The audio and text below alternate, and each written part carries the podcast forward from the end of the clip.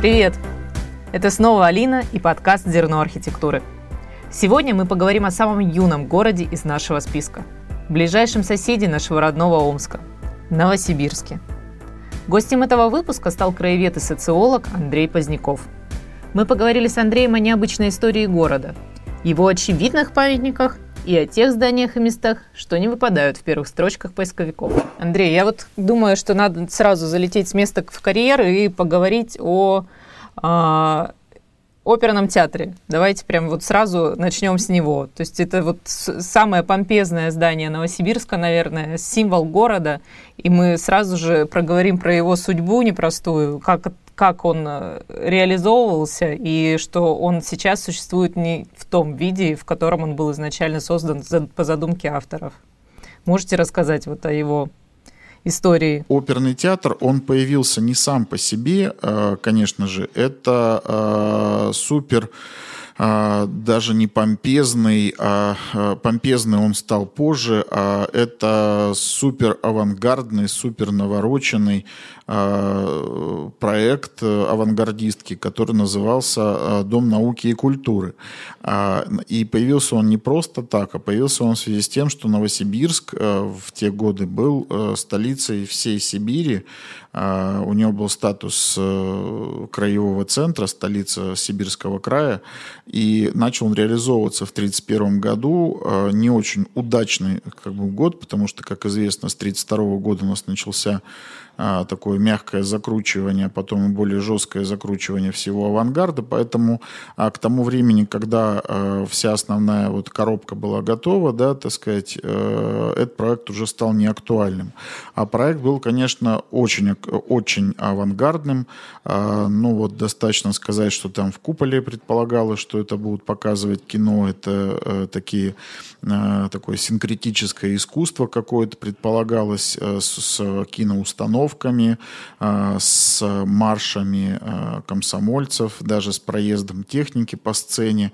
А, и если взглянуть на вот э, те макеты и те чертежи, планы, которые были у Дома науки и культуры, то, в общем, угадываются объемы, которые, в общем, ну, по сути, они были выполнены, и они вот сейчас живут в этом оперном театре, а, но а, совершенно другой как бы э, внешний облик, это раз, ну и плюс какое-то количество функциональных элементов, а их нет. Там задумывался трансформируемая сцена, которая могла бы э, превратиться, там, двигаться во всех плоскостях, например, вот та же техника или демонстрация трудящихся по этой сцене, которая должна была проходить, а, чтобы она как по беговой дорожке и шла бы, и стояла одновременно, чтобы ее из зала было чудесно видно, ну и так далее. То есть это проект, конечно, совершенно фантастический, а, и он был свернут, то есть, конечно, в те сроки, в которые предполагалось его создать, его предполагалось за три года сделать, 1934 году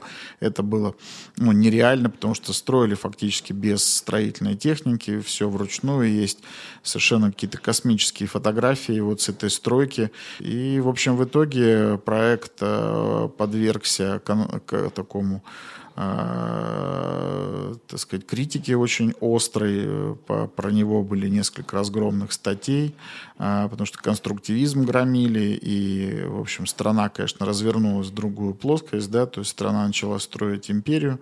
Э, это, конечно, стиль не имперский, это стиль совершенно другой. Вот, и, соответственно, э, последовали репрессии. Главный э, инженер был расстрелян по, по итогам. А вот автор этих трансформируемых сцен Траугод Барт, он был тоже репрессирован. То есть, ну, в общем, такая грустная, плохо закончившаяся история. И, в общем, конечно, нынешний э, вид оперного театра, он завораживает, но одно из таких вот впечатлений странных, это большое количество таких необжитых помещений внутри. Э, они, они, конечно, не выглядят как необжитые, то есть, но э, если кто бывал в нашем оперном театре, там очень долго идти до зрительного зала, то есть, ну, просто потому что действительно очень объемное здание, вот, которое, по сути дела, а, по прямому своему предназначению, как он планировался, оно не используется. Понятно.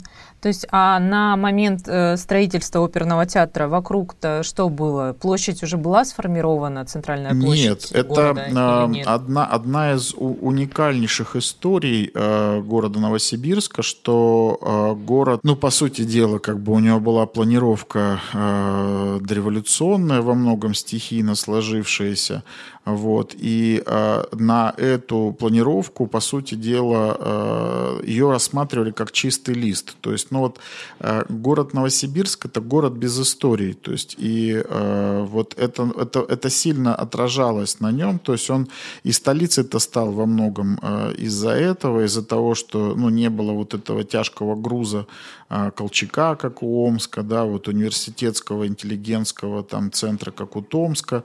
То есть, вот этих грузов за ним не было, и, а, соответственно, считалось, что его можно вот просто по-живому резать, и, в общем, да.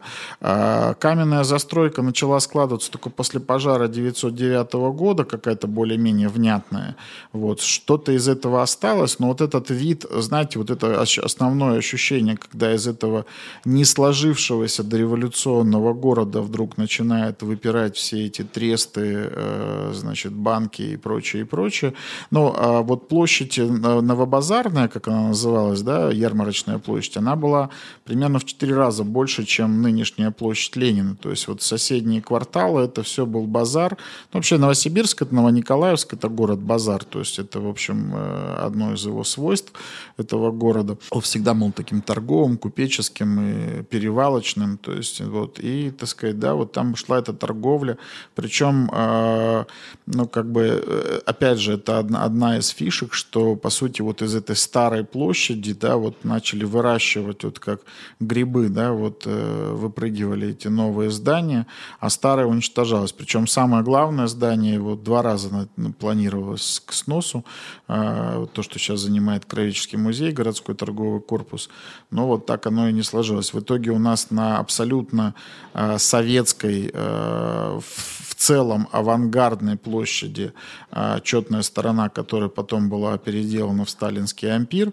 А посреди вот этой вот такой вот архитектурной э, столичности вот торчит совершенно неактуальное а, здание э, дореволюционной эпохи, которое вот два раза должны были его сносить, еще в 30-е и потом в 60-е над ним замахивались. А, это же э, как бы, наверное, единственный город, где вот именно в силу быстроты его роста единственный город в Сибири, который производит впечатление совершенно а, архитектурной вакханалии, это вот Новосибирск, потому что и Омск, и Томск, как губернские города, они а, сложились раньше, и там есть какая-то целостность в центре, есть какие-то вкрапления советских зданий, там есть советского модернизма там 70-х, 80-х годов, но в любом случае это как-то более-менее складно. То есть, а здесь город который не сложился до революции, никогда не был губернским, поэтому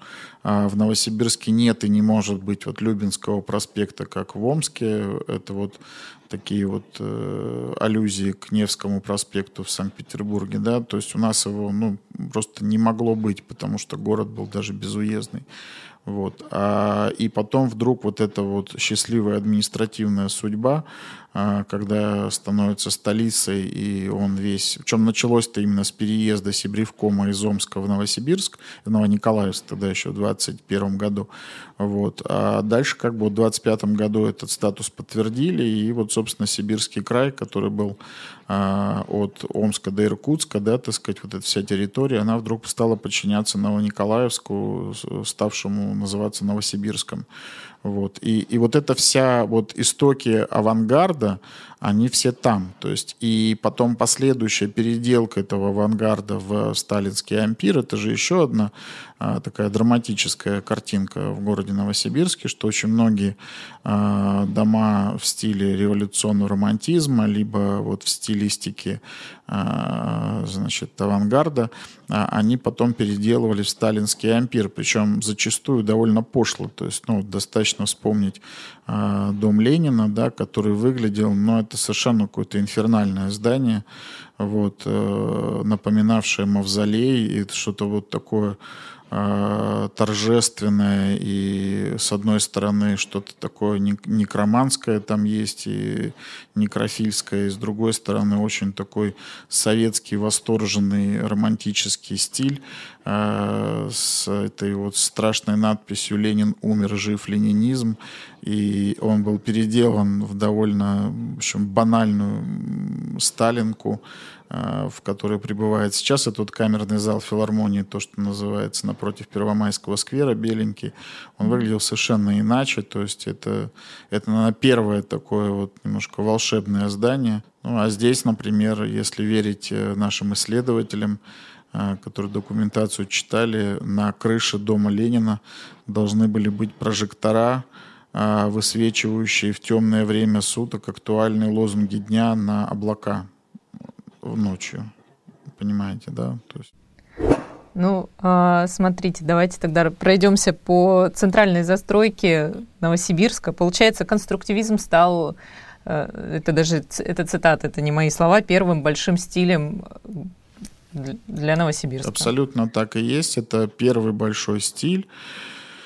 Ну, потому что, еще раз повторю, э, мы хотя и догнали губернские города к революции, да, ну, Томск мы догнали, даже маленько его обогнали, 100 тысячником стали, но Томск, который до этого складывался 300 лет, да, то есть и мы, которым было, которому было 20 лет, конечно, это города были несравнимы. То есть город угу. из лабазов и деревянных лачуг, да, где только вот после пожара стали пробиваться вот эти каменные какие-то более-менее внятная застройка, вот, и и э, вдруг он переназначился, и по сути, да, то есть вот время э, советского русского авангарда пришлось на формирование э, столичного города Новосибирска, и поэтому это был наш большой стиль, как бы, в котором город был выдержан.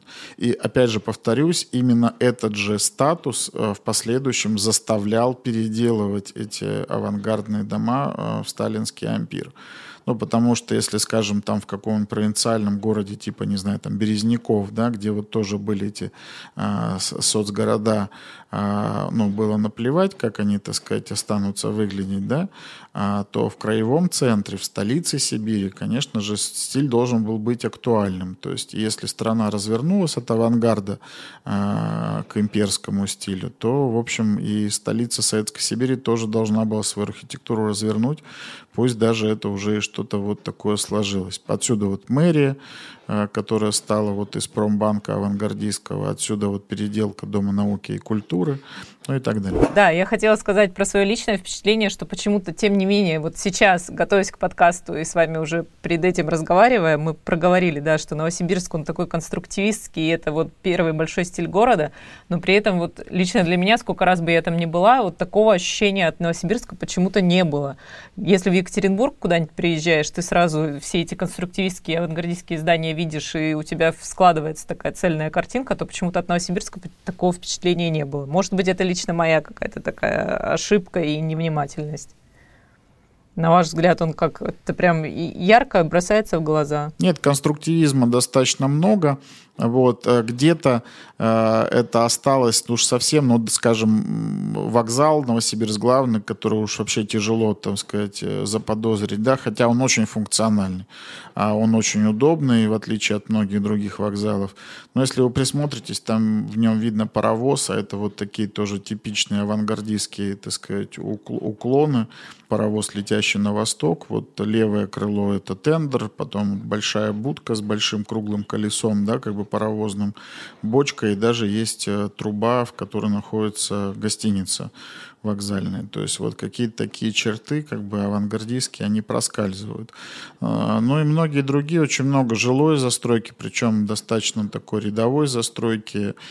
Какая-то вынесена в памятники, в объекты культурного наследия, вот как, допустим, городок железнодорожников, да, там три домика конструктивистских, один постконструктивистский а, Бориса Гордеева, вот, а, хотя они, в общем, достаточно такие вполне себе рядовые дома. Вот, какие-то дома не являются памятниками, но вот эти черты, они проскальзывают. Допустим, вот жилой, э, этот самый жилой дом жилтреста «Динамо», жилкомплекс «Динамо» на Красном проспекте. Угу. Вот он не объект культурного наследия, но тем не менее, в общем, достаточно интересный, а, сам по себе достаточно интересный. Ну вот давайте по э, зданиям, которые в центре находятся, более подробно пройдемся вот так, по таким самым ярким представителям конструктивизма. А, ну, самый банальный пример, про который везде сразу пишут, дом с часами. Давайте про него поговорим.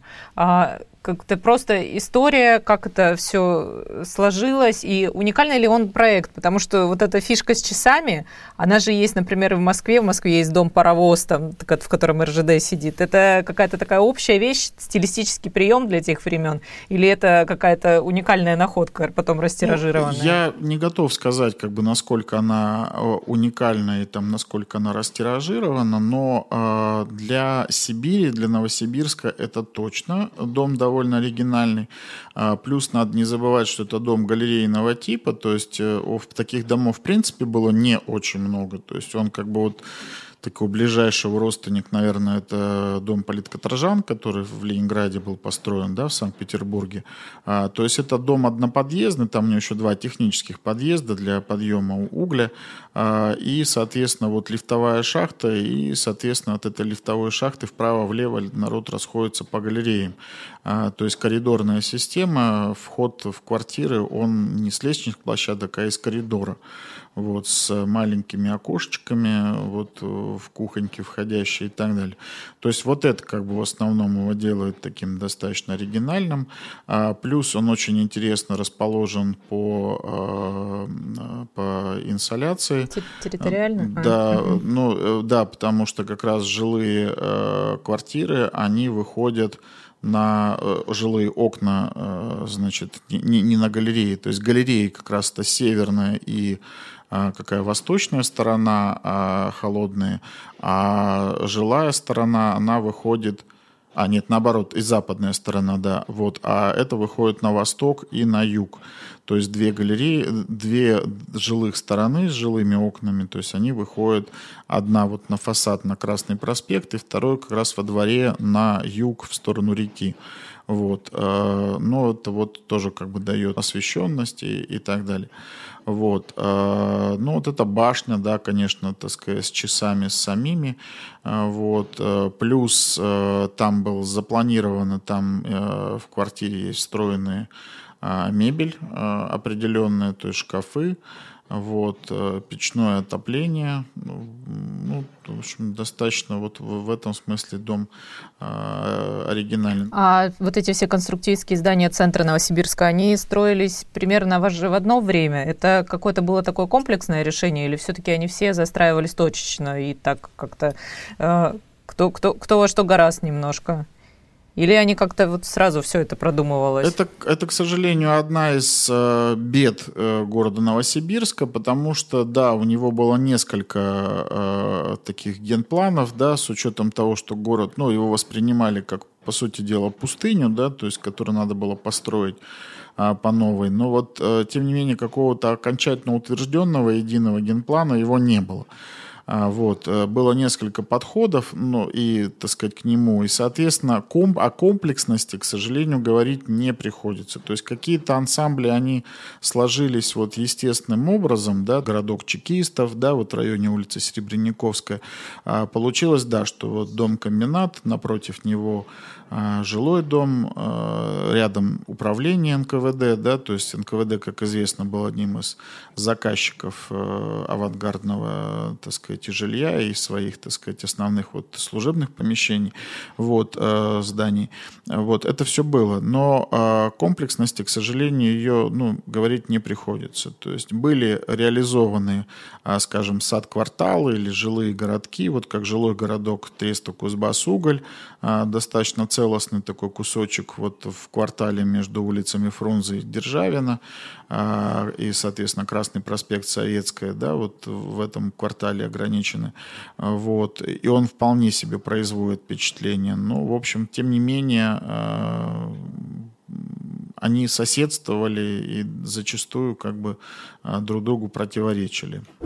А можно еще поговорить про то, что сделали в городе вот эта троица Гордеев, Тургенев, Никитин, и по Кричкову пройти, потому что Кричков, ну, это какая-то такая супермасштабная для Новосибирска фигура, который и в разных стилях, получается, поработал э, и столько всего после себя оставил. То есть очень реализованный человек. Ну, Гордеев, Никитин, э, Тургенев, наверное, еще один такой вот яркий памятник их, это э, спорткомплекс э, «Динамо».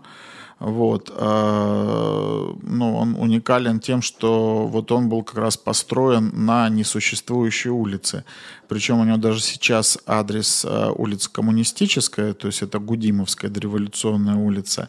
А стоит он фасадом а, по улице Октябрьская магистраль, которая вот в начале 30-х годов, когда его строили, этой улицы еще не существовало. Эту улицу проложили только в 70-е годы. То есть она была на нескольких генпланах. Но вообще у Новосибирска он естественным образом а, разорван на три части, естественным образом с оврагами, то есть такими достаточно глубокими.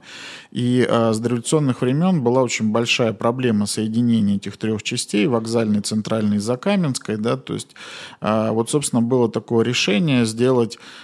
такую диагональную, э, по сути дела, линию, такой молнии, да, как бы от вокзала до центральной площади, до площади Ленина, вот то, что сейчас называется вокзальная магистраль, и с небольшим таким э, отступом э, продолжение в виде Октябрьской магистрали, переходящей в улицу Кирова, да, вот. И вот Октябрьской магистрали, когда строили этот жилком, э, не, не жилком, спорткомплекс «Динамо», этой улицы еще не было, но э, спорткомплекс построили с фасадом на несуществующую улицу.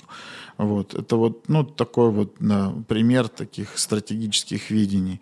А плюс жилые вот эти кварталы, э, значит, вот жилкомплекс «Динамо», который на Красном проспекте, вот, а Никитинские перекрытия сводчатые в, в этом самом вокзале Новосибирск главный, это тоже Никитин, вообще ну, мастер железобетона, то есть это вот как бы э, и одно из свойств, опять же, вот, которое Антон Карманов подчеркивает, что была своя просто школа работы с бетоном. Она еще была дореволюционная. Опять же, родиной был э, Томск. Э, вот. Э, если мы говорим про Кричкова, то опять же Кричков вот все встает на свои места, когда понимать нужно, что, во-первых, у человека был достаточно большой, как бы сейчас сказали, админ-ресурс, то есть он был там главным архитектором края, вот, и во-вторых, человек был э, все-таки, э, он был инженер, то есть, а не архитектор, его надо воспринимать все-таки как гражданского инженера, э, в этом смысле, э,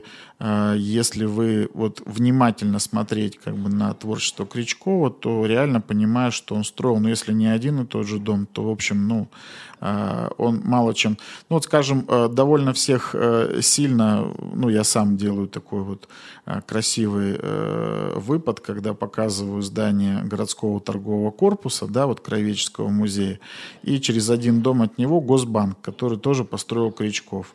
А городской торговый корпус, ну, такой рационалистический модерн провинциальный, да, даже для, провинци... для провинции даже немножко такой с шиком, с таким легким, да, даже немножко таким кич кичевым, да, шиком, вот. А, значит, Госбанк это такой вот типичный кубик такой авангардистский. Но если побываешь внутри, как бы, Госбанка, понимаешь, что э, Кричков брал от авангарда э, все лучшее, большие железобетонные перекрытия, а, большое там остекление, много воздуха, а, много, так сказать. Но по сути это, это вполне себе комфортное здание. То есть вот в отличие от э, того же там, не знаю, Гордеева, да, который, в общем, э, там не чужд был эргономики, да, и там э, его, в его домах как раз где-то люди жалуются, что там тесновато, то есть что вот, ну, как-то так вот, ну, что называется там, как конь в конюшне, да, то есть, ну, потому что тебя там функционально тебя зарядили, что тебе там надо 8 квадратных метров а, для полноценной рекреации и все. Но нет, конечно, Кричков, так сказать, это Борчук, и э, дома он строил все-таки с такими, с, барскими замашками, и, в общем, это, это в его архитектуре достаточно хорошо ну, видно. Если про Кричкова говорить, то можно еще и просто квартирный дом поговорить, тем более перед ним площадь находится, имени Кричкова и памятник ему стоит, что, мне кажется, для провинциальных городов вообще редкость, где, чтобы вот так помнили и чтили архитекторов. Ну, э, там не, не площадь, а вот это как раз один из городских... Или сквер. Сквер, да, сквер Кричкова угу. стал называться, то есть, опять же, такой несуществующий немножко топоним. Э, но сквер, ладно, скверы как бы бывают, там памятник стоит. Причем памятник, насколько я знаю, там э, городских денег не было в его установке, это был э, строительной компании, то есть вот выступили с некой инициативой, но такие жирные, тучные нулевые годы все это было в 2000, 2008 году, если я правильно помню, памятник поставили. Вот. Но 100-квартирный – это как раз пример э, такого э, человеческого э, классицизма. То есть это, с одной стороны, классицизм, и здание, безусловно, обладает вот чертами такой помпезности, да, то есть, но при этом оно по-хорошему функциональное, оно а, очень удобное, уютное. А, у него прослеживаются черты вот авангарда, там есть там элементы с э, лестничным этим остеклением ленточным, да, то есть вот э, есть эти балкончики угловые, есть э, вот эти всяческое украшательство, которые там вазоны какие-то, и значит, балконы такие достаточно немножко непропорционально. Но, тем не менее, это, конечно, человеческое жилье. То есть, ну, вот просто э, вот э, провинциальные сталинки, провинциальный э, ампир сталинский, он очень часто э, грешит своей ну, я бы сказал, такой нежизненностью, да, то есть невитальный такой, то есть ощущение, что работали на фасад, но не на, а, не на то, чтобы людям там было удобно. То есть ну, очень многие там непропорциональные вещи, то есть ну, очень часто это заметно, просто вот какие-то а, огромные балконы, да, я всегда говорю, то представьте, как вот на этот балкон выйдете покурить, да, то есть над вами там два пустых этажа, и вы своего соседа сверху никогда в жизни не увидите, потому что, ну, может быть, его и нету. То есть вот, ну, это здание, очевидно, так сказать, для других целей там служили. То есть в этом смысле как раз э, стоквартирное такое счастливое э, выпадение из этого. Хотя, казалось бы, вот это-то здание, оно прям, э, оно же и предназначалось для высшего административного состава. То есть это вот такой наш новосибирский дом на набережной. Вот. По функционалу это именно дом на набережной, то есть это дом для высшего чиновничества. А есть какой-то, может быть, неочевидный памятник, про который, вам, ну, вот, который вам очень близок, вы его цените, любите, но он не так на слуху, как все вот эти э, здания из центра города на Красном э, проспекте? Не, ну, мой любимый э, дом – это вот чекистский дом, дом-комбинат на улице Серебряниковская, это тоже гордеевское э, творение, тоже такой поздний конструктивизм, он а еще называют обогащенный, то есть там ну, есть кое-какие там карнизики, то есть такие вот уже немножко ли, лишние элементы, которые а, для вот такой чистой формы как бы не а, характерны. Но вот этот функциональный его запал, он вот а, мне прям очень близок. У нас э, в Новосибирске, насколько я знаю, э, за исключением буквально пары-тройки домов коммун, э, домов вот с такой большим об, обобществлением быта, как это называлось, их немного было реализовано таких. Но были дома там с детскими садами, э, были дома там со столовыми, то есть еще что-то такое. Но вот такие вот частичное обобществление, оно было. И вот дом-комбинат это один из них. То есть там была столовая, соответственно, не предусматривались кухни э, в квартирах. Э, есть там, э, за, закладывался детский сад, прачечная, библиотека и гостиница для командированных значит, работников НКВД из других городов. На мой взгляд, мы про конструктивизм уже достаточно наговорили. Можно поговорить про более поздние периоды, то есть затронуть Академгородок, э, потому что это такая вещь уникальная для страны, на всю страну известная при этом, что вот в Новосибирске есть Академгородок. А, в, как я понимаю, в советский период он был таким престижным местом для проживания. Да, он и сейчас очень престижный. Вот. Академгородок, да, конечно, вы что, это, если говорим про стоимость недвижимости, это практически то же самое, что в центре города жить. Вот, по, по, по цене. А, ну, там есть э, что, вот что-то такое интересное, памятное, не говоря про комплексную застройку, а что-то вот такое точечное, что можно выделить, что можно посмотреть, погуглить. Точечно. Э, там объектом, по-моему, признан только Дом ученых, который вот mm-hmm. задумывался как определенная доминанта, но, опять же, э, доминанта в модернистском смысле. То есть это не доминанта, то есть это не, не нависающий дворец, то есть, да, а это как бы э, вот скорее как бы тебя подводили к нему. То есть, да, вот, ну, скажем, улица Ильича, которая называлась Бульвар отдыха, она утыкается как бы в Дом ученых, и, в общем, в перспективе Дом ученых там немножко проглядывается через деревья. Вот. Но вот это как бы такое главное здание, негласно считающееся. Вот.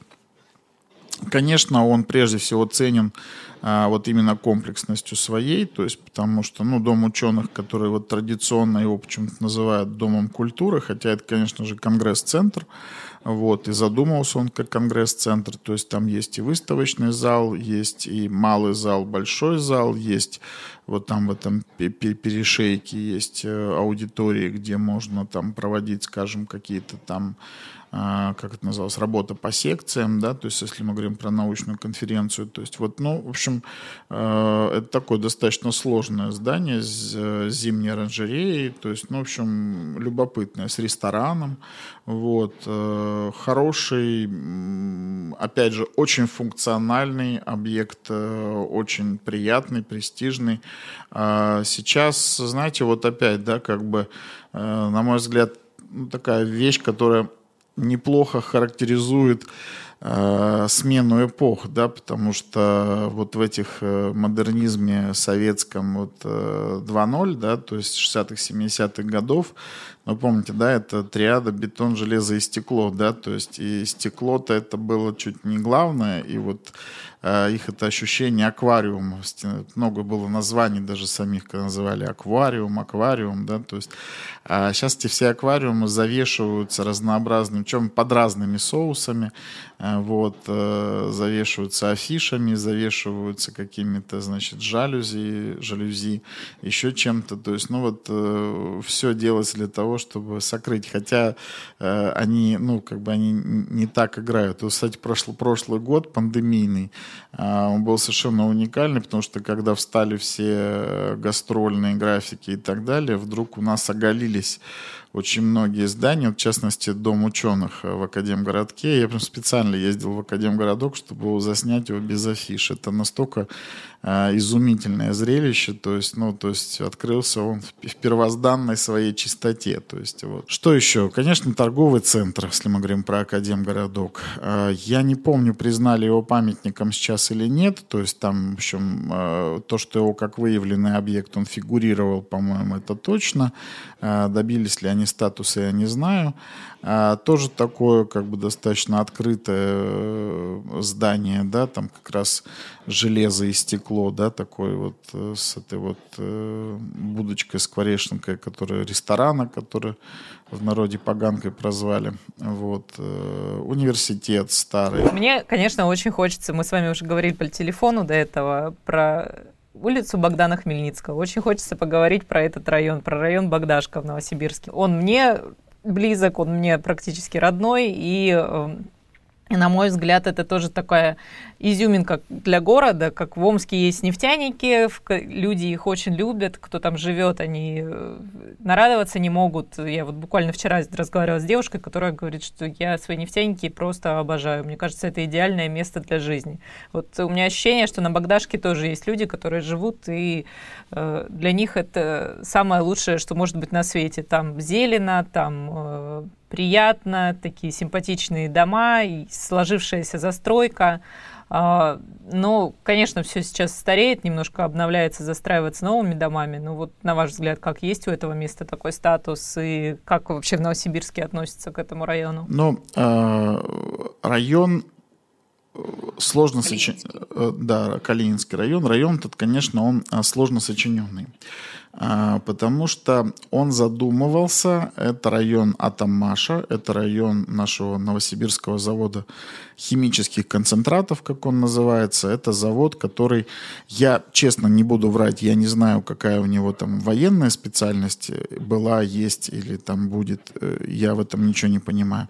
А из той продукции, которая 100% известно, что он изготавливает, он изготавливает ТВЛы, топливные элементы для вот атомных электростанций.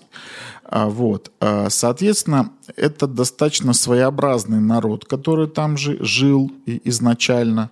А, с одной стороны, это рабочие, но это вот то, что называлось там в советские годы Минсритмаш, да, то есть это атомная промышленность. Соответственно, это люди все-таки с большей, так сказать, социальной ответственностью, с более высокими зарплатами, с выше средним уровнем образования и так далее. Поэтому, насколько я понимаю, а, там изначально а, ставилась задача создать некую комфортную среду. Вот. Это такой предакадемгородок, то есть его успели построить до еще академгородка, поэтому там сталинки, они еще, в общем, помпезны, потому что вот то, что а, в академгородке самыми престижными домами считаются, они так по народам называются ПГшки, вот, это такие ободранные сталинки, то есть это сталинки без декора, без каких каких-то вот, так сказать, не то что излишеств, даже вот без каких-то там а, элементарных, так сказать, там идентификаторов, да, то есть это, в общем, это такие сталинки, хрущевки, вот, а, уже, то есть они еще с высокими потолками, с большими площадями, но, по сути, уже с довольно примитивными фасадами, с примитивными, ну, с примитивным всем, вот. А здесь еще успели построить, так сказать, чуть-чуть это все попомпезнее, это буквально там на 5-10 лет раньше строилось до вот этого знаменитого постановления. Вот. Опять же, ДК Горького, который был поставлен в 1957 году, вот, и, э, соответственно, э, там рядом с ним вот эти дома с бельведерами э, справа-слева и напротив потом, там тоже такие немножко тяжеловатые, вот.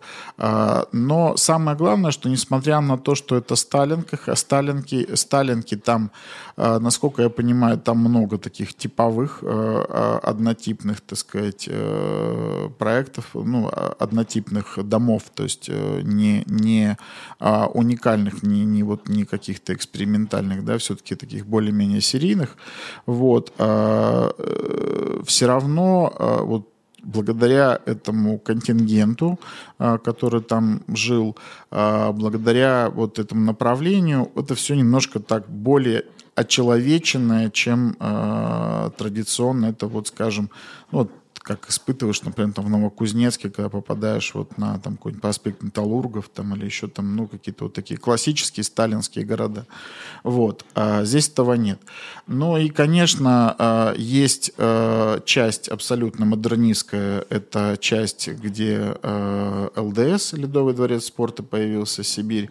Рядом там дом спорта был вот снесенный, этот снесенный, к сожалению, печальной судьбой клуб «Отдых», замечательный такой, да, прообраз э, современных ночных клубов, да, то есть, который вот для заводчан, понимаете, да, то есть, э, ну, такой, такое было разрешено, наверное, только в Прибалтике, в Советском Союзе, такой вот уровень вольницы, э, то есть, по сути, это молодежный клуб с танцами, с э, выпивкой и так далее, то есть, вот, в чем он был в заводском статусе, поэтому он там не подчинялся э, управлению культуры и мог там вызвать какую-нибудь там группу машин времени просто потому что заводчане хотели посмотреть машину времени. То есть, и вот на все остальное наплевать было. Дальше это девятиэтажная застройка. То есть, ну, как-то все там немножко скромнее сюда, вот ближе к сухому логу. Вот. Но там совершенно очевидная была вот эта черта, а, привнесенная чисто модернистская и а, по меркам с позднего Советского Союза, ну, почти криминальная, почти такая вот, э, неправильно не то слово сказал, не криминальная, но э, такая вызывающая как бы штучка, это вот э, застройка вот этими веселыми скульптурами, которые делали молодые скульпторы новосибирские, архитекторы объединения «Красная горка», Насколько я понимаю, насколько я помню эту историю, она какая-то была там хозрасчетная. А, соответственно, это НЗХК, как довольно богатое предприятие, вот, э, формировало, дополнительно поставила задачу как-то вот сформировать такую вот э, комфортную, очень такую гуманистичную среду, а, плюсом к тому, что и так уже было, в общем, достаточно человеческим вот в этой штуке. Еще хотелось бы из позднего такого советского периода поговорить про э, театр «Глобус», потому что Омск с Новосибирском всегда так немножко перекликаются. У нас есть музыкальный театр, Новосибирский театр «Глобус». Они разные, но при этом из-за вот этой динамики и формы их всегда сравнивают и говорят, о, у нас тоже такой же есть. Ну да, и при этом в Омске-то как бы он типовой, да, насколько я знаю, во всяком случае там э, типизированный, то есть его потом там в серию попытались отправить, да, что-то такое там где-то то ли в Уфе, то ли в Казани, что-то еще есть. А наш-то он уникальный, вот, и такой он единственный. Ну, чего, это хороший как бы пример э, такого советского романтизма. Причем для этих годов Новосибирске, опять же, я вот мыслю все-таки вот этими контекстами, э, не очень характерно. Потому что, э, опять же, если мы э, обратимся к контексту, э, послевоенные годы для Новосибирска, они были достаточно грустными и печальными, если не считать Академгородка и вот зарождение этих научных центров. Э, как-то городу советская власть немножко подохладела. И практически чуть не единственная задача, которая была прям остро перед городом стоял, это расселение а, людей, потому что за годы войны город очень стремительно вырос, а, и вырос просто непропорционально. То есть город просто был перенаселен. То есть отсюда вот этот проект метро, который, так сказать, сделался, то есть он а, не, неестественным образом дошел до своего а, состояния вот этого полуторамиллионника, да, и, соответственно, а, непропорционально вырос, да, то есть это вот такой немножко акселератичный такие вот э, его симптомы, которые у города есть. Вот. А, поэтому э, в 70-е, и при этом у города не было вот этих всех статусов там столицы, столицы там как у союзных республик, там Ташкента у какого-нибудь было и так далее. Поэтому у город, он, так сказать, просто очень функционально застраивался спальными районами. Есть еще примеры такого вот модернизма. Например, это э, здание Государственной публичной научно-технической библиотеки ГПНТБ э, Анатолия Воловика. То есть э, тоже, тоже очень и очень интересное э, стеклянное здание, которое, несмотря на то, что сейчас там уже вокруг куча высоток, по-прежнему остается такой определенной доминантой. У группы Хаден Даден есть такие строчки – мы принимаем на свой страх и на риск твою громаду Новосибирск. Новосибирск действительно разрастается семимильными шагами. Язык не повернется назвать его провинциальным. Тем более радостно, что в нем сохраняются частички истории, а местные жители с заботой и трепетом относятся к наследию предыдущих поколений. Приезжайте и вы, прогуляться по городу, почувствовать его индустриальный рост, а потом внезапно свернуть на соседнюю улицу и очутиться лет на 50 в прошлом.